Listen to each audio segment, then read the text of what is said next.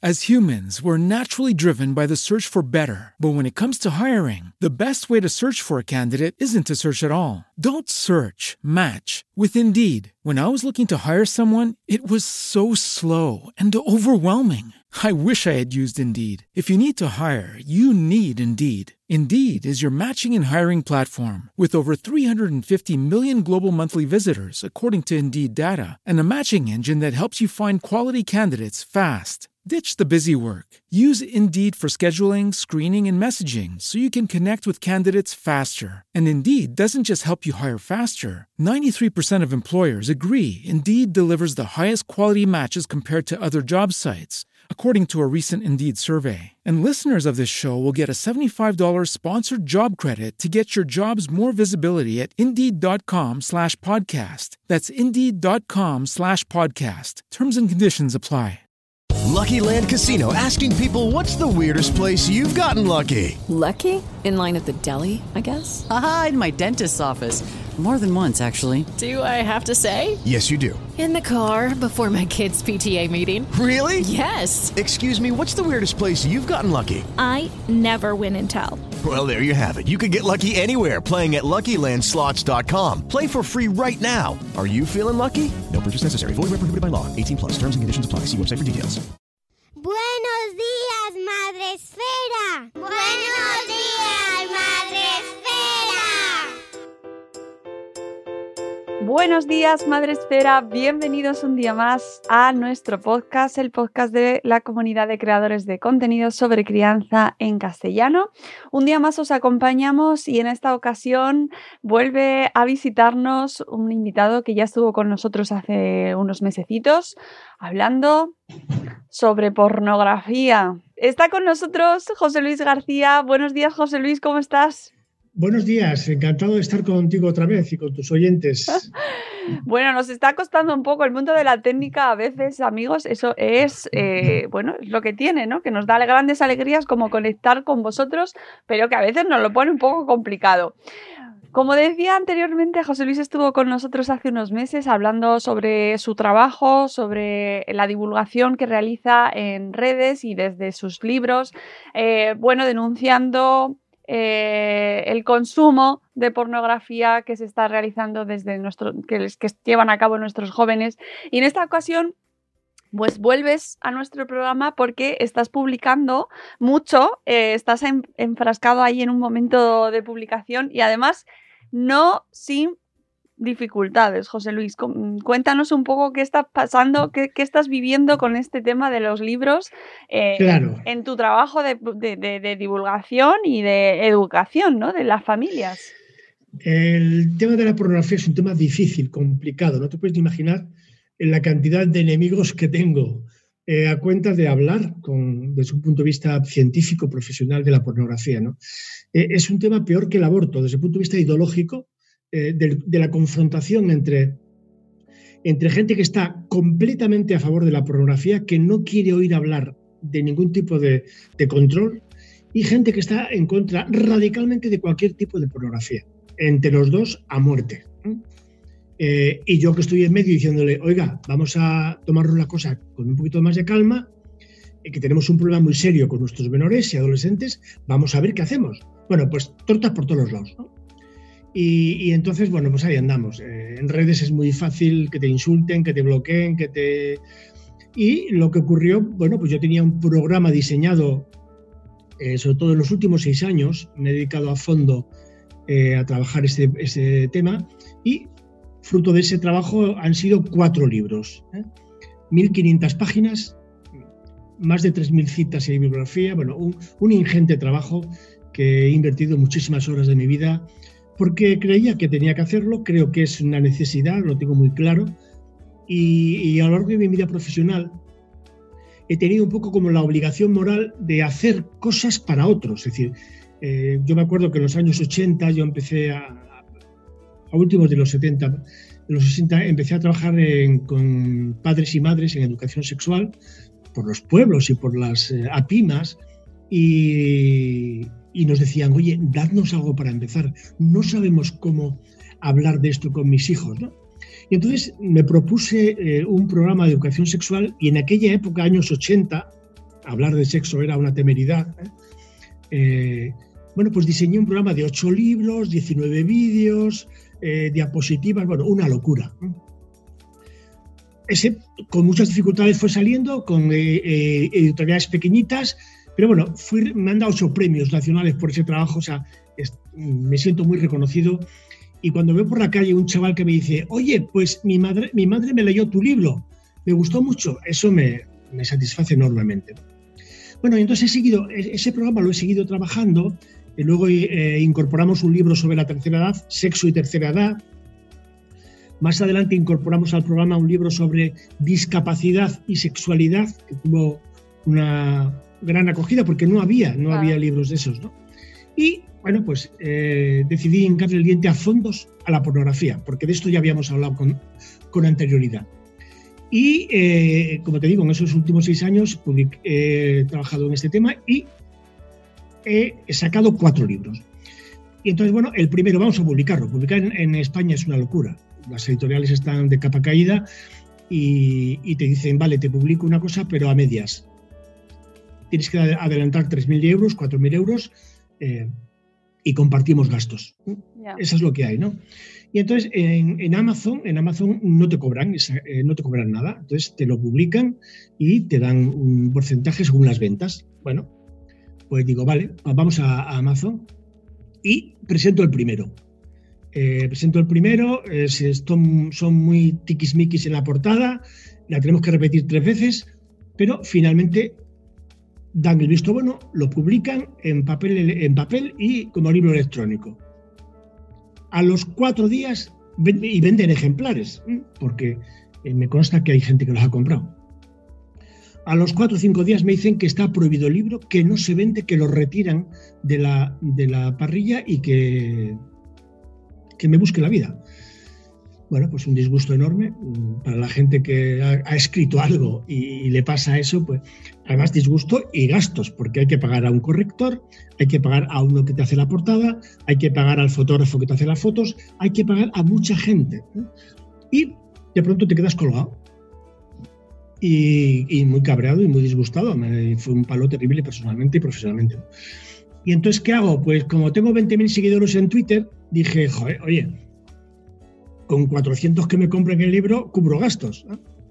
Y, bueno, pues hubo alguna, sugerí la idea y tal, hubo mucha polémica por la portada, eh, había gente que, le parecía un poco fuerte. bueno, ¿no habéis visto los libros que tiene Amazon? ¿No, no habéis visto las, las eh, muñecas de látex que tiene Amazon? Como para... Eh, bueno, y entonces cambié el título por pensar que a lo mejor el título podría provocar eh, algún rechazo, y, pero el contenido no. Entonces me decidí publicar el primer libro. Y bueno, la acogida no ha sido muy buena, la verdad. Eh, tengo que reconocer que una cosa es lo que la gente te dice, que te, le gusta lo que escribes, y otra cosa es que se comprometa. Además son 6 euros. Un libro de 500 páginas, 6 euros. Eso, eso vamos, eh, es una, son dos cañas, ¿no? Eh, pero bueno, el resultado es que no, no, no, he visto respuesta, pero yo como estoy empeñado, como estoy seguro de que es necesario, eh, he publicado el segundo. ¿vale? Entonces en este momento tenemos dos libros del programa de cuatro eh, que yo creo que, que, desde luego, los profesionales que lo han leído no han hecho más que decirme cosas positivas. De verdad que Ojalá a mí me hubiera gustado cuando empecé a trabajar en este tema encontrarme un trabajo así. Ojalá. ¿eh? Por tanto, yo en ese trabajo lo que trato es de analizar el fenómeno de la pornografía eh, a fondo ¿eh? y analizar sus implicaciones ideológicas, políticas, económicas, sociales, éticas, legales y de salud. Cada uno de esos, de esos temas tiene un apartado amplio en mi programa eh, especial interés tiene el, apartado de la salud. ¿Qué consecuencias tiene el consumo de pornografía?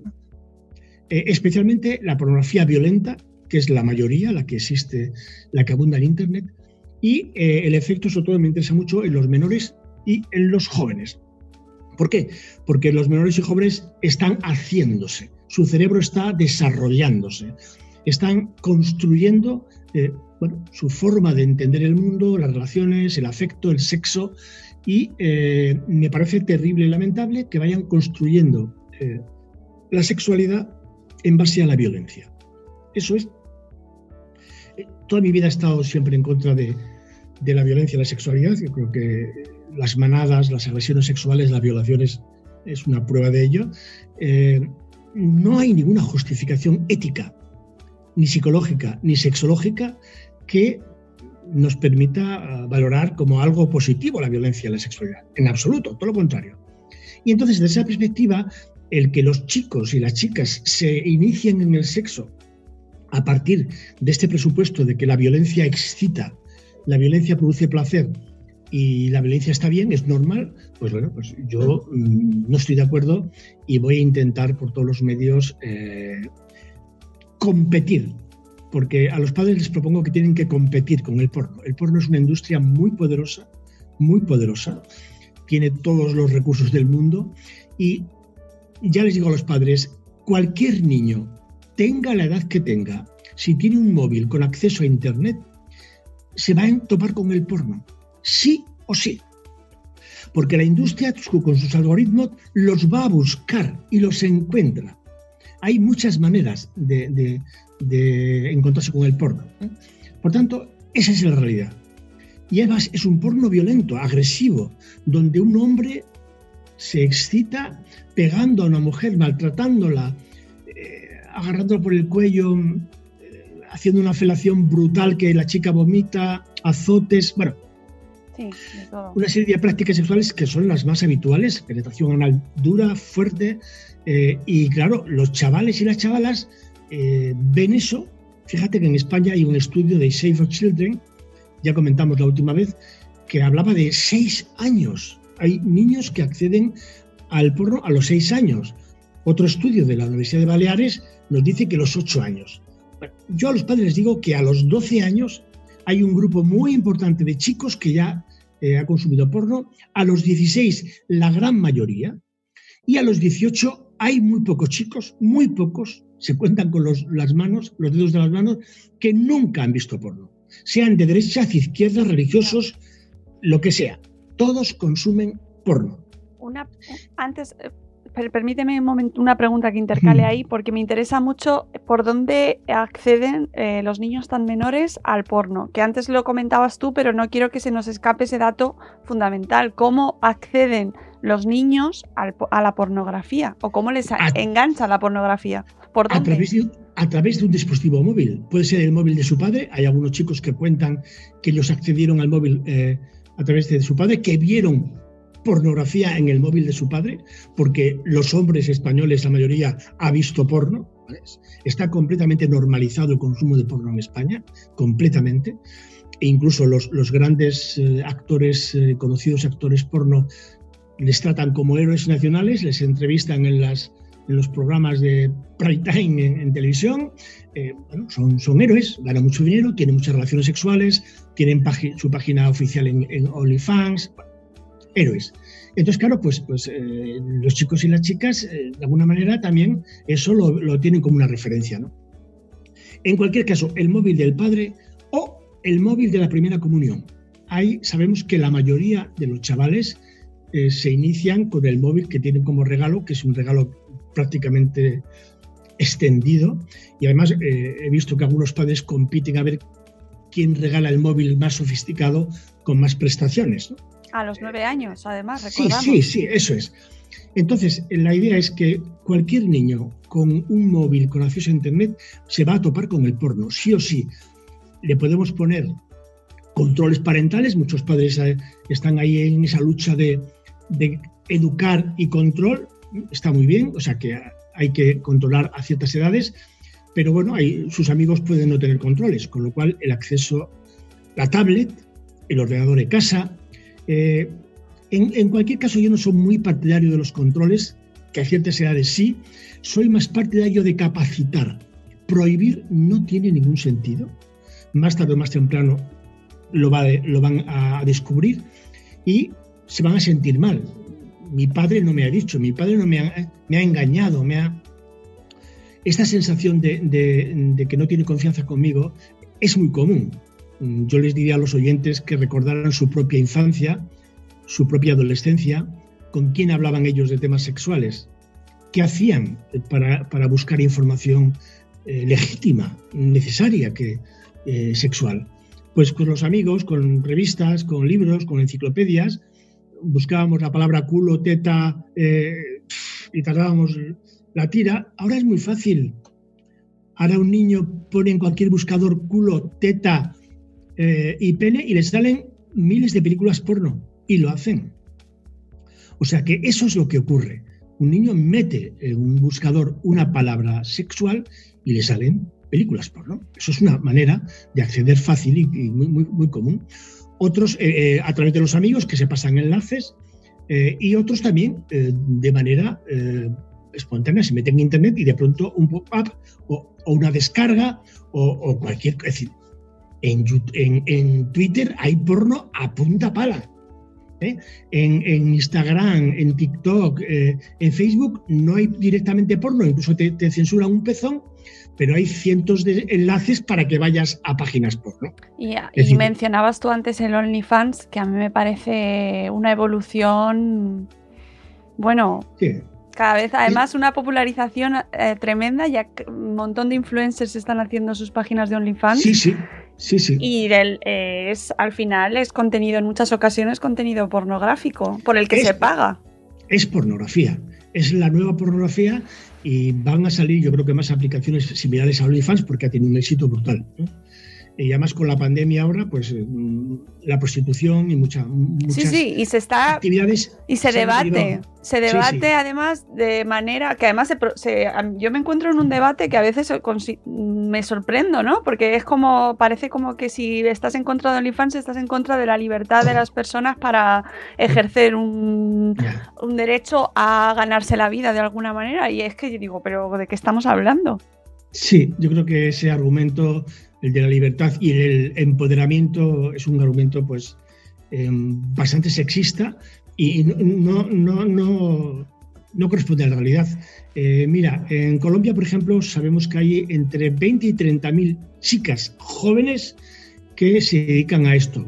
Con su móvil, en su habitación, venden su cuerpo a cualquier eh, hombre mayor de 35 años, suele ser el, promedio, mm, y a cambio de dinero.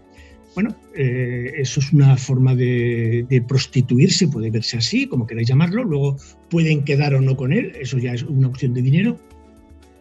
Pero eh, el estigma que tienen estas mujeres después de esa actividad es brutal, brutal. ¿eh? Hay muchas mm, chicas actrices porno, yo he leído muchos testimonios de ellas y desde luego eh, casi ninguna cuenta algo positivo. De lo que ha vivido, lo, que han sufrido, los engaños, las presiones, el alcohol, drogas, eh, y luego el estigma que tienen que soportar, porque claro, van por la calle pensando, ¿me habrán visto una película o no? Eh, y hay un rechazo social importante, es como un poco la prostitución también, ¿no? Y, y eso, eso, eso hay que tenerlo en cuenta, ¿no? Eh, y bueno, yo creo que el, vender eh, sexualidad, eh, yo personalmente desde el punto de vista ético no me parece ético, pero bueno, en respeto a aquellos que quieren hacerlo. Pero esto es un, lo de OnlyFans, desde luego también habría que precisar que hay artículos periodísticos que indican que hay menores eso es otra historia. Claro, claro, claro. Que no, es que... no, se exigen eh, controles de ninguna naturaleza o que eh, uno puede pasar por, por otra persona. ¿no? Entonces, bueno, si una persona adulta decide eso, yo no tendría nada que objetar. Ahora, en el tema de los menores me parece que es muy preocupante, muy preocupante. Eh, y, la libertad, bueno, si un hombre paga a una prostituta, ¿ella está ejerciendo el derecho a libertad o o se ve obligada a prostituirse porque no tiene más remedio, porque viene de un país pobre, porque ha venido engañada y, está endeudada y, hace lo que sea por, por, eh, por, pagar esas deudas, ¿eso es libertad? No, eso no es libertad, hombre. Eh, eso es otra cosa, diferente a libertad. Eh, el libertad es el que tiene la capacidad de comprar la voluntad de otra persona. Eso, eso no me parece ético. Pero el tema de los menores a mí me preocupa muchísimo porque están creciendo en, en un entorno donde parece que todo vale, todo vale, da igual. Y tenemos a Instagram, que para conseguir like, para conseguir seguidores, para conseguir popularidad, pues las chicas enseñan escote y culo. Eso lo sabemos. los, los posts que más eh, éxito tienen son los que eh, anuncian escotes y culo. Y entonces, bueno, meterse en esa, dinámica, desde el punto de vista psicológico, me parece muy mm, arriesgada, eh, porque ¿dónde pones el límite? ¿Dónde pones el límite? Eh, hay una censura por parte de Instagram, vale, pero el siguiente paso es OnlyFans. Si yo en Instagram, por enseñar mi cuerpo, recibo like y soy popular,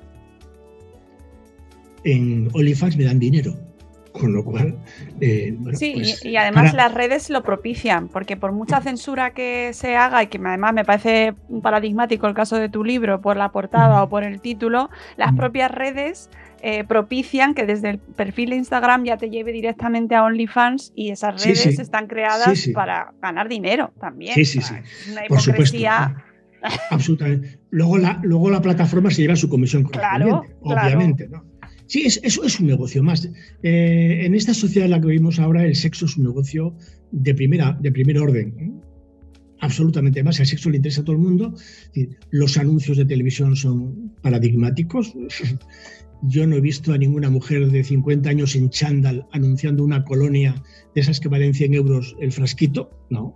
Ponen a una chica de 20 años, súper estupenda, enseñando escote, enseñando culo y sexy. Y lo mismo los chicos. Entonces, las canciones, el, porno, eh, los juguetes sexuales, los fármacos sexuales, todo está un poco orientado a, todo vale.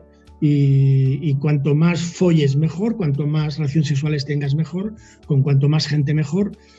Bueno, mm, yo creo que, este modelo mm, me parece que tiene muchos riesgos y, yo creo que con los jóvenes habría que hablar y proponerles otro, pues donde la sexualidad eh, se vive, por supuesto, con placer, con deseo, pero con respeto, con mutuo acuerdo, eh, con empatía, con... Eh, en, la pornografía no hay nada de eso. En la prostitución no hay nada de eso. lo que importa es un trozo de teta y un trozo de culo. no, es, no es la persona que me concierne, que yo la respeto, que yo soy responsable, que, que la deseo. El deseo y el placer son maravillosos pero, pero una relación sexual en ese contexto es saludable, maravillosa, pero en cuanto metemos ahí el tema de la violencia, la presión o cualquier otro efecto, ya no, ya, ya, ya no, ya no tiene valor. Porque yo creo que el mutuo acuerdo es lo, destacado y lo más importante. Y entonces en el, en el, porno, pues el mensaje que se da eh, eh, es que el hombre tiene el poder y que la mujer es la que tiene que someterse a él la mujer está centrada en el placer del varón eh, y es capaz de soportar y de someterse a lo que el varón diga. No me gusta ese modelo de hombre y ese modelo de mujer que nos ofrece el porno. No me gusta el, modelo de relaciones sexuales que nos propone, el modelo de relaciones de gimnasia sexual. No hay ternura, no hay afecto. Eso es meter y sacar por los tres oquedades em, femeninas sin ningún tipo de higiene, sin utilizar condones, con lo cual estamos proponiendo a los chavales que vale, que no pase nada porque no te pongas un condón, no pasa nada. Estamos promoviendo infecciones sexuales, embarazos no deseados, etc. Pues fíjate, entonces en este entorno, en ese contexto, que yo eh, propongo un libro eh, educativo profesional y se me considera pornográfico, pues eh, apague vámonos. Aparte que el, daño que se me hace em, profesionalmente, porque a mí la gente que no me conoce eh, va, se va a quedar con, el, con la cantinela de que soy un escritor pornográfico. Claro, eso es lo que queda. Y entonces tienes que, que, bregar con todo ese tipo de, de efectos eh, eh, colaterales que desde luego me perjudican enormemente. O sea, lo de Amazon ha sido una vergüenza terrible, ¿no? de que, que una, empresa además, pues que gana millones todos los días, que se está comiendo el mercado de todo, que luego tiene sus dineros en, en otros países, eh, que dé lecciones de moral, a mí me parece, vamos, terrible. Sobre todo teniendo en cuenta que ellos en su catálogo tienen libros eh, mucho más eh, pornográficos que esa portada mía. Y fíjate que en mi portada había un niño mirando una tablet y, viendo una imagen sexual, es decir, como una especie como de dron eh, que, fotografiaba eso. lo que ocurre en el 90% de los hogares españoles, eh, bueno, pues por mostrar eso no se acepta. Eso, eh, y ya me lo han dicho mucha gente, es decir, la sociedad no acepta eso. Sabemos que existe, pero no, no, no queremos que se nos muestre eso. No lo queremos ver. Y ese es el problema donde estamos ahora en este momento en España, yo creo, que nuestros menores están consumiendo porno todos los días, un porno duro y violento. Fíjate, te voy a, dar otro dato. Hay muchos estudios que han analizado película por película, fotograma por fotograma, y revelan pues, el, porcentaje de agresión, de imágenes agresivas que se, que se ven en, en, las películas. ¿no? Hay muchos estudios de eso. Pero el dato contundente es que en diciembre de este mismo año la plataforma más importante del mundo de porno, Pornhub, eh, retiró más del 60% de sus películas de la base de datos que tenía. Tenía unos 14 millones, retiró casi 10 millones eh, porque las compañías eh, de tarjetas de crédito le amenazaron, le dijeron, oye, no podemos permitir que tengas esas películas. Quítalas. 10 millones de películas. ¿Por qué quitaron esas películas? Porque eran impresentables, porque eran infumables. 10 millones de películas que han retirado. Eso es un, a mí eso, hombre, es un dato interesante. Mm, eh, la única manera de, controlar eh, el porno es ese, la pasta, porque es un negocio, Pero saldrá, hay 500 millones de páginas web, 500, porque una, eh, de alguna forma, controle eso, vale, no sé qué pasará dentro de tres meses eh, con, esa, con esa plataforma, si habrá incorporado otros nuevos vídeos. Pero bueno, es muy difícil controlar Internet. Ningún país lo ha conseguido y probablemente eh, sería también mm, dudoso eh, controlarlo. Pero la única que nos queda es educar a nuestros chavales, capacitarles, como hacemos con el tabaco, con el alcohol. No nos queda otra, señores tenemos que hablar con nuestros hijos de pornografía. Y esto tenemos que hacerlo antes de los 10 años. Señores eh, escuchantes y señoras escuchantes, si tú no lo haces, si tú no lo haces, el porno lo va a seguir haciendo. Los chicos van a seguir consumiendo pornografía. Entonces, lo que yo propongo es, vamos a capacitarles para que puedan tomar decisiones para que sepan discriminar qué tipo de pornografía, qué tipo de... Es más, yo propongo un cambio de, terminología. Creo que la pornografía es una palabra que tiene una carga ideológica brutal, emocional brutal, y habría que cambiarla. Yo propongo hablar de películas sexuales eróticas y de películas sexuales violentas. Exacto. La única diferencia ahí es la violencia. Y luego que, que estén realizadas con unos estándares, digamos, de legalidad y de, respeto eh, profesional, etc. Pero eh, los chicos y las chicas van a ver eso, sobre todo los chicos, pero las chicas ven menos, pero luego sufren las consecuencias de, que ellos lo vean. Ya hemos comentado otras veces, por ejemplo, los casos de niñas traumatizadas por una penetración anal dolorosa eh, que le ha llevado pues, a una lesión, por ejemplo. Mira, la realidad de las niñas españolas eh, es terrible. Primero, les duele la relación sexual, no tienen placer y aguantan por mantener la relación, porque el chico no se vaya con otra, porque está muy enamorada, porque le quiere, porque tiene una dependencia afectiva y está. Con lo cual, esa niña va a tener un futuro sexual, pues eh, asociado al vaginismo, al dolor, a la fobia. Hombre, esto no se puede. Y eso, pero, pero esa en concreto, esto de lo que estás hablando, ¿es solo consecuencia de la pornografía? Sí, claro, claro, eso es una consecuencia directa. ¿eh? Eh, ya hemos dicho antes que los chicos ven y se creen lo que ven. Ahí está el, asunto. Claro, ven a un hombre y a una mujer reales, de carne y hueso, que hacen prácticas sexuales reales no son muñecos, no es ciencia ficción.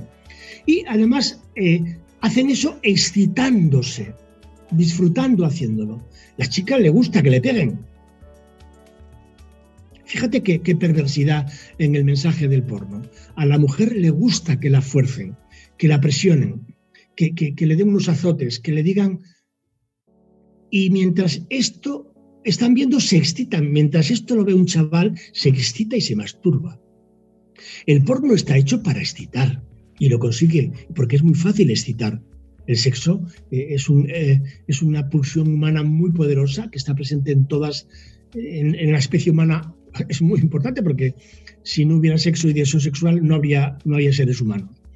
Entonces el chico está viendo eso y se está excitando y se masturba y reforzando ese comportamiento que está observando. De tal manera que cuando deja de ver eso, pues la actitud y la conducta le va a llevar a repetirlo, a repetirlo. Y entonces eh, ese es el drama de muchas chicas españolas menores y que tenemos que eh, hincar el diente algún día. Los padres tienen que hablar. Pero me parece muy preocupante porque no solo hablamos de contenidos pornográficos que mm, estén en sitios eh, determinados, concretos, específicos que hay que ir a buscar, porque si nos vamos a plataformas de páginas de, contenidos mainstream y que hace eso de todo el mundo, ese modelo también está ahí. Es decir, tenemos películas en Netflix, por ejemplo, que han sido número uno eh, de visionados en España que reproducen ese modelo violento de, dominación. Eh, eh, es que no recuerdo ahora cómo era la. 365 días. Esa, esa. Sí, claro, claro, sí. Y esa está eh, ahí, al alcance de, todos. Y, es comercial. es decir, ha, habido, ha habido una comisión ministerial que la ha calificado como adecuada. Claro. ¿Y, qué, y, qué estamos haciendo aquí, José Luis? Ya, bueno, eh, es lo que yo te decía antes de la violencia y la sexualidad. Eh, está metido en casi casi en los genes de, en el ADN de que el ser humano es violento y hay que justificar todo, pues porque es violento. O sea, la rapta, la el, hombre es un lobo para el hombre y bueno, pues, pues eso es lo normal y, no podemos hacer nada. Bueno, yo creo que eso, eso no es normal. Eh, los humanos aprendemos a ser violentos los niños recién nacidos no son violentos y eso deberíamos un poquito tenerlo en cuenta. Pero bueno, se, promueven películas, videojuegos, hay videojuegos, hay videojuegos realmente terribles, ¿eh? para niños, eh, donde hay prostitutas, donde se de, a personas, donde dicen, no, eh, son videojuegos, son ficción, ya, pero se excitan, hay escenas que excitan y eso no es ficción. Y, entonces yo creo que, tenemos un problema muy serio que no, no, somos capaces de, encajarlo y de abordarlo. Se nos ha ido de las manos. El porno se nos ha ido de las manos. Y, bueno, la adicción que hay, por ejemplo, a, Internet en muchos chavales, en muchas familias, es un drama. ¿eh? A ver cómo le quitas tú a un chaval eh, el móvil, que deje el móvil y que se ponga a estudiar, o, que, que, vaya a dar un paseo por el bosque. ¿no? Bueno, broncas permanentes, constantes. ¿Y qué ocurre? Pues que los padres tiran la toalla y dicen, bueno, dejo, haz lo que quieras, yo ya no aguanto más. Con el tema del COVID y de la cuarentena, pues, pues mucho peor todavía. Hay todas las horas del mundo para, para estar en Internet. ¿no? Entonces, estamos en una situación crítica, crítica, y yo creo que deberíamos un poco adoptar algún tipo de decisiones porque no sé dónde vamos a llegar. Entonces, mi propuesta es Padres y madres tenéis que hablar con vuestros hijos, cuanto antes mejor, y yo os enseño cómo tenéis que hacerlo. En mi programa tenemos eh, cinco temas, porque si, hemos dicho que tenemos que hacer la competencia al porno, yo propongo trabajar cinco temas a fondo. Eh, sugiero pues, vídeos, películas, eh, libros, cómics, ejercicios concretos, intentar hacerlo lo más fácil posible para que padres y madres haga la competencia al porno, porque es de, lo que... y, el porno es muy poderoso. ¿eh? Ya te comenté la otra vez que me dijo un chaval que había estado jugando al Fortnite eh, con una actriz porno. Claro, la industria del porno trata de, meterse por todos los sitios. Está donde están los menores, está donde están los jóvenes. En YouTube, en cualquier plataforma, están allí y les van a captar tenemos que entender que el porno es como el tabaco, el alcohol, la industria lo que quiere es consumidores. consumidores. Y si son adictos, mejor, porque ese es el negocio.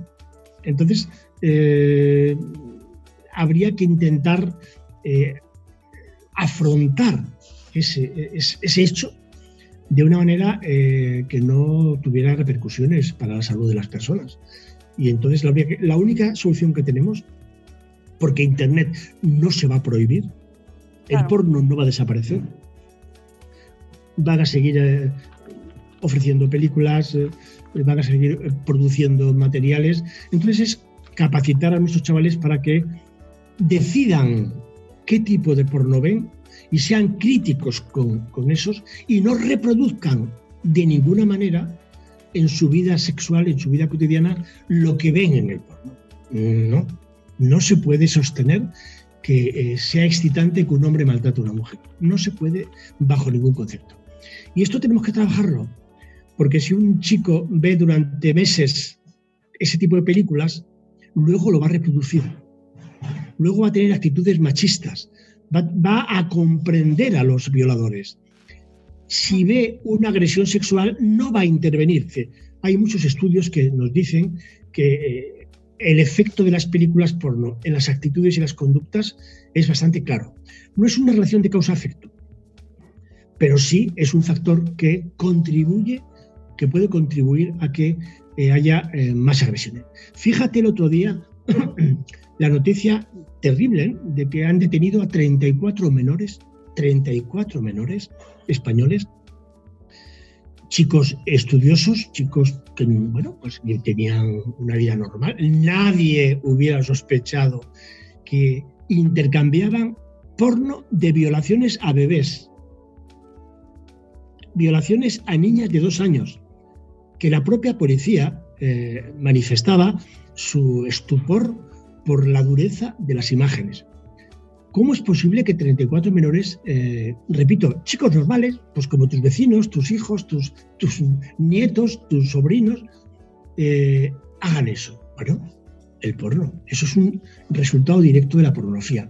Eso no ha ocurrido nunca en la historia del ser humano. Claro, antes no había internet, ni había este porno tan accesible, tan fácil y tan... Pero claro, en el móvil a cualquier hora, las 24 horas del día, tenemos porno gratis. Gratis. ¿eh? El tabaco y el alcohol tienes que irte fuera de casa, buscarlo y pagarlo. El porno lo tienes en el móvil gratis a cualquier hora del día. Esa facilidad, esa facilidad que tiene el porno, eh, bueno, es muy difícil de combatirla. ¿eh? yo siempre digo, había quien discute con un orgasmo. Es muy difícil. ¿eh? El placer sexual es un, poderoso. Motivador de la conducta humana, poderosísimo. Eh, y está presente en nuestra vida, a lo largo de nuestra vida, y, bueno, pues hay que también un poco regularlo, porque, porque puede tener consecuencias importantes. Entonces, repito, mi idea es, tus hijos van a ver porno, tienes que aceptarlo, lo único que tienes que hacer es competir con el porno, educarles hablar con ellos largo y tendido. No es una cuestión de una charleta, es una cuestión desde que los ocho años, por lo menos, hasta los 16. De vez en cuando hablemos, plantemos eh, debates, discusiones, plantemos eh, aprendizajes. En la televisión hay todos los días hmm. noticias y anuncios para, para debatir. Podemos ver una película juntos, tranquila, no porno, una película de, una serie y discutirla, debatirla. Los padres necesitan eh, dar sus valores a sus hijos, transmitírselos, los que sean. Eh, eso es bueno que los chavales tengan una referencia, no solamente el porno, tienen que tener otra referencia que haga contraste, que, que le diga que hay otra, que hay vida después del porno no podemos aceptar que el porno sea el educador sexual más importante de nuestros chavales. No podemos aceptarlo. Sí, es que se trataría de recuperar eh, o, de educar en sexualidad, ¿no? Porque en realidad parece que han secuestrado el sexo, está secuestrado por el mundo de la pornografía. Es decir, la única manera de la, en la que pueden aprender sobre sexo es mediante el porno, ¿no? Claro, claro, porque es que no tienen otra contrapartida, no tienen otro, otra manera de contrastarlo y por eso creen que es lo normal. es lo que más ven a diario. ¿no? Eh, hace poco venía una encuesta que eh, dos de cada tres universitarios españoles ven todos los días porno. Eso desde el punto de vista técnico podría considerarse una conducta adictiva. Cuando tú haces todos los días una cosa, eh, si no hay un autocontrol de esto, y repito, la, pornografía es una adicción muy importante, ¿eh?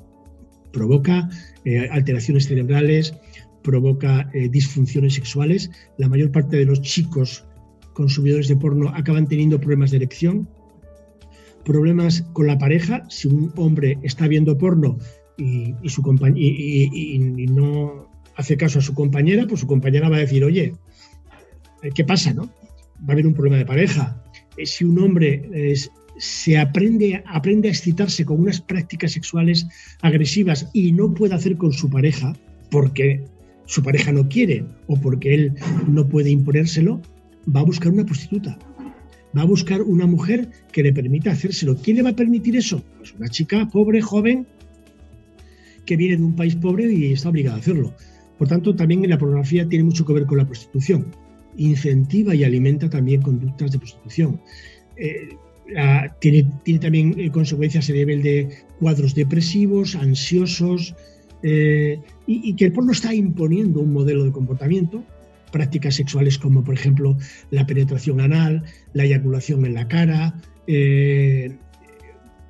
piercings en el pene, eh, depilación genital, una serie de cambios eh, que se consideran normales, bueno, pues como lo ven todos los días y, todo el mundo ve que pues ya está.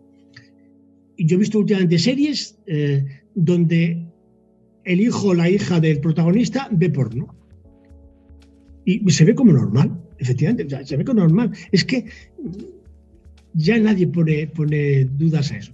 Y fíjate tú, yo que me dedico a hablar sobre esto en plan profesional, me censuran el libro, me lo prohíben y, y las redes sociales me bloquean por decir esto. Esto que te estoy diciendo a ti eh, es motivo de, bronca en redes sociales. Ya. Es decir, a la industria del porno, por ejemplo, o al movimiento feminista liberal, eh, y, a sobre todo a los consumidores, a los hombres no les gusta que otro hombre eh, hable del porno, no les gusta en absoluto, porque los hombres primero lo ven la, la, inmensa mayoría y segundo lo viven con una cierta culpabilidad. Me consta que eso es así. Y entonces no le gusta que, que andemos ahí un poco aireando el avispero. Y entonces te bloquean, te insultan, y por la otra parte, pues la Iglesia, la, derecha y, el movimiento feminista tradicional, que está en contra de todo tipo de pornografía, cuando a decir, oye, yo prefiero que, los chavales vean una película erótica a que vean una película violenta, bueno, me insultan, me insultan, me bloquean, pero señores, es que el porno va a seguir existiendo. Yo prefiero que los chavales vean una película erótica que vean una película donde se maltrata a una mujer, porque es que las van a ver. Tenemos que decidir si, si ven una cosa u otra, no vas a prohibirle el móvil, no vas a prohibirle Internet. Hay que capacitar, hay que educar. Repito, desde los 8 años hasta los 16, gradualmente, progresivamente, y eh, yo hablo de los escudos de protección, es un concepto que yo propongo, de, como una especie como de, de habilidades que le damos a nuestros hijos para que hacerles fuertes. Hay que tener agallas para decirle no a un porro, a un cigarro, a una copa de alcohol cuando no quieres en un grupo de chavales. Hay que tener agallas para, para decirle no a, ese tipo de presiones que hay tan frecuentes en este momento, por ejemplo, en nuestra juventud. Bueno, pues hay que decirles que sean asertivos, de que sean, bueno, son, que defiendan los valores que consideren ellos oportunos y que, y que no, no piensen que ese uno es más libre por enseñar una teta eh, en OnlyFans. Que no piensen eso porque están cayendo en una industria que se nutre de eso y que los clientes son hombres. ¿eh? Los clientes de OnlyFans son la mayoría, son hombres de todo el mundo, mayores de 35 años, que pagan y se masturban con eso. Y luego, esas películas se pueden grabar. Claro. ¿Eh? Y, y, se pueden utilizar de otras muchas maneras. Y estas niñas que, están en OnlyFans ganándose unas, unas perras, dentro de 30 años, cuando sus hijos la vean, cuando su familia, cuando, bueno, mm, no quiero pensar los problemas que pueda haber posteriormente. Sí, eh, es tremendo, es, es, un tema durísimo, la verdad es que podemos hablar horas. Eh, yo tengo delante el índice del libro El 1, eh, Tus hijos ven porno, que además son casi eh, 519 páginas. 520 páginas. el, el segundo, el segundo tiene 450. Eh, el tercero, dos, sí, sí en total 1500. Madre mía, pero es, eh, de verdad es súper recomendable eh, que, no os, que no os dé miedo para los que nos estéis escuchando, que yo sé que es un tema. El otro día publicamos podcast sobre el abuso sexual infantil, José Luis, y, la gente cuando ve esos programas hace así como, mm, no quiero, es que no quiero escuchar sobre esto porque me pone muy mal. Pero es que hay que hablar sobre este tema, igual que hay que hablar sobre sexología con nuestros hijos, sobre sexualidad y para que disciernan ¿no? Eh, eh, y, sepan lo que hay y para que sepan dónde nos estamos metiendo todos, porque realmente esto que nos cuentas en el libro, pues desde eh, las actitudes y conductas agresivas, cómo afecta el porno, los, los rasgos de la personalidad, el, cómo, cómo, las consecuencias en los adolescentes, pues todo eso está ahí y, lo y los padres y las, las, familias lo tienen que ver. O sea que yo os animo de verdad a que hagáis el esfuerzo y se atreváis, porque merece la pena. Y además, eh, fíjate, un libro de 500 páginas son 6 euros, un par de cañas, que, que desde el punto de vista económico... No, es verdad. Es, ridículo, ¿no? Eh, es un esfuerzo ingente el que yo he hecho eh, y que lo ofrezco porque creo que es necesario. Y fíjate, tú has citado el abuso sexual. Sabemos perfectamente que los chicos y las chicas que han sido educados sexualmente son capaces de prevenir el abuso sexual la ignorancia es uno de los factores que alimenta el deseo sexual, eh, perdón, el abuso sexual. Entonces, eh, cuando un niño está, conoce su cuerpo, está orgulloso de su cuerpo, va a decir, oye, no quiero que me toques. Nadie toca mi cuerpo sin, mi consentimiento, sea quien sea. Pero, y eso se consigue con la educación sexual. Claro, sí, de hecho. La, ignorancia, la ignorancia no tiene ninguna ventaja. Esto tenemos que metérselo en la cabeza a muchas eh, familias. Y si no se lo creen, que se acuerden de cuando ellos eran niños. Por favor, acuérdate de cuando tú eras niño, qué hacías cuando tenías una duda sexual, con quién hablabas, qué te hubiera gustado a ti hacer. Es verdad que ahora han cambiado las cosas mucho, la pornografía de ahora antes no existía, han cambiado mucho, pero este miedo a hablar sigue existiendo. Y es una pena, es una pena porque generación tras generación estamos transmitiendo la idea de que no se debe hablar de sexo. Bueno, Claro, no se debe hablar de sexo, pero sigue habiendo cada vez tenemos más otros pornografía. Lo hacen, claro, otros y, lo hacen. Y, relacionado con el tema del abuso sexual infantil, eh, tú estás viendo todo el movimiento que está saliendo en Francia, lo que está saliendo, los datos de adultos franceses que hablan sobre sus propios, cómo se reconocen víctimas de haber, de haber vivido ese abuso sexual infantil y eso eh, está favorecido totalmente porque sigamos sin hablar de ello. Sí, sí, es una epidemia una auténtica pandemia el abuso sexual. No se habla porque es un tema intocable. Pero bueno, algún día, algún día tendrá que, hablarse, algún día. Están, están, relacionados íntimamente y quien no, lo quiera, quien no lo quiera ver es que no quiere entrar porque es un tema incómodo que nos que remueve las tradiciones, los tabús que tenemos en nuestra sociedad, pero que lo están pagando los niños, los niños y los adultos de ahora, que al final qué consecuencias tienen los adultos. Niños que serán adultos. ¿eh? Claro. Por eso yo hablo de una generación de niños y niñas pornográficos. Igual que se habla de una generación Z, X, de millennials, yo hablo de niños pornográficos que son niños muy activos sexualmente, muy precoces sexualmente, que tienen unas conductas sexuales muy variadas sin orientación sexual, les da igual a chequeo, eh, que, tienen relación, que tienen relación con consumo de alcohol, de tabaco, de drogas, un montón de características que, se están cumpliendo, se están cumpliendo tal y como yo lo hablaba hace algunos años.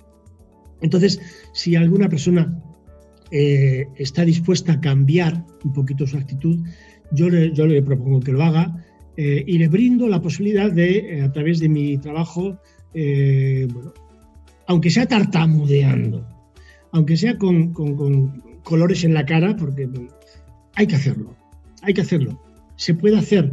No hay que ser sexólogo para hacer educación sexual. Basta una actitud, basta una un poquito de, de, tesón y de ánimo y una, y una, una formación, pues leer eh, cosas elementales, mm, tengo varios vídeos, en fin, artículos sencillos, muchas cosas. El que quiera hacerlo eh, no puede ya decir que no tengo, no tengo recursos. No, hmm. hay recursos. Y muy fáciles, muy sencillos y muy accesibles. Por tanto, eh, ánimo, eh, no podemos permitir que el porno sea el educador sexual de nuestros hijos. No podemos permitirlo. Estamos jugándonos una generación con muchos problemas sexuales. Yo siempre digo que vamos a necesitar un batallón de psicólogos que dé respuesta a todo este tipo de problemas que, que vamos a tener y que ya estamos teniendo. Sí, sí, porque al final autoestima, eh, amor propio, ¿no? La, eh, la, la, concepción del cuerpo, el cuidado, las mm. relaciones amorosas, las relaciones con los demás. Eh, el, ser un objeto de consumo, ¿no? Este, cómo consumimos los cuerpos, cómo consumimos las relaciones, eh, está todo ahí relacionado y parece que no nos afecta porque a lo mejor nuestros hijos son muy pequeñitos, pero amigos, como bien nos está diciendo José Luis, eh, está por todas partes, está está infiltrado en un montón de medios y al final llega de una manera muchísimo más fácil de lo que pensamos y mediante anuncios es el que está, está sexualizado al final la publicidad mm. muchísimo, ¿no? Totalmente. Esa sexualización de las niñas pequeñas, por ejemplo, que es pasmosa, cómo, se, cómo nos la hemos tragado, cómo hemos claudicado a que a las niñas de 8, 7, 6 años se les pinte, se les ponga ropa de mayores, hagan bailes eh, mm. de, provocativos en redes sociales, por ejemplo. Y todo eso lo hemos aceptado, lo hemos comprado. Mm. Y eso está mm. muy relacionado. Todo eso, ¿cómo aprendemos a trabajarlo? Pues, por ejemplo, visitando la web de José Luis García, joseluisgarcía.net, donde tiene todo, pues, todo su trabajo, lo podéis encontrar, y especialmente estos dos libros que acaba de publicar. El primero, tus hijos ven porno, ¿qué vas a hacer? Y sus hijos ven porno, el, volumen 2, que pueden hacer las familias. Lo tenéis en opción digital, en versión digital y en versión en papel. Que, lo podéis solicitar en ambos formatos. Y yo lo propongo además, me parece muy interesante, no solo para la familia José Luis, sino para las clases, para los coles, para los profesores. Claro, sin duda. Para las charlas en los institutos, que esas, esas tutorías, ¿no? Para estar pendientes, porque esto en, en los coles es que lo están viendo. Es lo que están hablando, las conversaciones, o sea que me parece Absolutamente. fundamental. Monopoliza, monopoliza el tema, los se pasan vídeos, se pasan, bueno. Entonces, eh, padres tienen que decir o el porno o ustedes, no hay más, no hay más, eh, no maren la perdiz, sean consecuentes y, y piensen en el futuro sexual de sus hijos, se lo merecen, porque les queremos, no queremos que sufran en un futuro. Por tanto, hay que ponerse las pilas y hacer la competencia al porno. Pues José Luis, muchísimas gracias por, pasarte por aquí de nuevo. Esperamos los siguientes volúmenes. Yo todavía estoy leyéndome el primero, pero, pero llegaré. Bueno, estupendo, me alegro. Y nosotros nos vamos, amigos. No tengáis miedo a este tema, de verdad. Y si, y si queréis saber un poquito más, yo os aconsejo que le sigáis a José Luis en Twitter, en su cuenta de Twitter, que la pondremos en el título del programa ya podéis ir viendo testimonios de gente joven que, le, escribe a él, comentas muchísimos mm, mensajes que te llegan y de verdad eh, se te cae ahí un poco ¿no? la venda que podamos tener o que nos ponemos nosotros mismos cuando, ves cuando vemos los mensajes que pones y que son reales, que son mensajes que te mandan a ti, chicos, chicas, niños y niñas cómo ven las relaciones sexuales, amigos, hay que, hay que hacer algo y no lo podemos dejar a que lo hagan los demás. Nos vamos, muchísimas gracias José Luis y muchísimas gracias a todos los que nos habéis escuchado. Ya sabéis, os dejamos toda la información de lo que hemos hablado en el contenido del programa, en la descripción del podcast y volveremos en un nuevo episodio de Buenos días Madre Espera. Hasta luego Mariano, adiós.